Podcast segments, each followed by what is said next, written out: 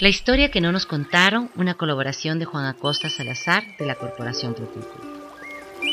Hoy hablaremos de la nación Quitucara. La nación Quitucara ocupó los territorios de la Sierra Centro Norte desde el río Guayabamba al sur hasta las márgenes del río Chota al norte, y fue parte de los poderosos señoríos étnicos de los Cayambis, Cochasquíes, Garanquis, Quitus, Floreció en esta región mucho antes del contacto incásico, del 850 al 1550 después de Cristo. Historiadores como Juan de Velasco recogen información de los primeros cronistas de Indias, así como de fuentes primarias sobre una gran cultura antes de la presencia incásica, detallando en una de las primeras obras sobre la historia del Ecuador la presencia del reino de Quito, cuyos orígenes ciertos debieron remitirse a la cultura quitucara.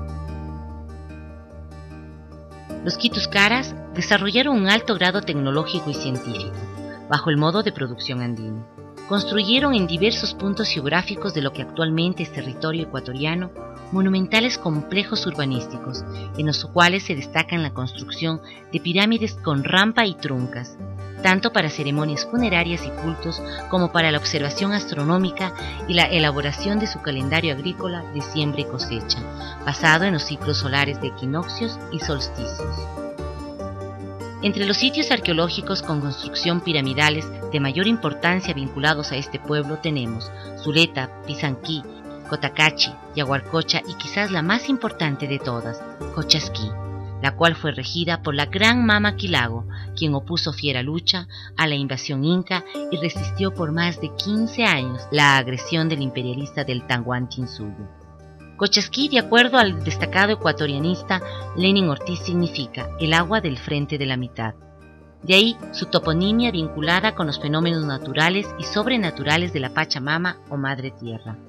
Los cuatro elementos de la Pachamama, el agua, el fuego, el aire y la tierra, darían lugar a un calendario agrícola andino que fijó con exactitud sus tiempos por los cuales regían sus destinos. Hoy soplan nuevos vientos en nuestro continente, impulsando el concepto de un desarrollo equilibrado, el Pachacute o cambio de era, el Suma Causai o buen vivir, práctica cotidiana de solidaridad y respeto que las culturas andinas y amazónicas han mantenido durante milenios dentro de su cosmovisión. Todos juntos con los consejos y memorias de nuestros milenarios ancestros lograremos este cambio que permitirá una armonía del ser humano con el planeta, sin contaminarlo, sin destruirlo, trabajando todos juntos como hermanos por el bien común. Reciban un abrazo cósmico y telúrico desde la mitad del mundo.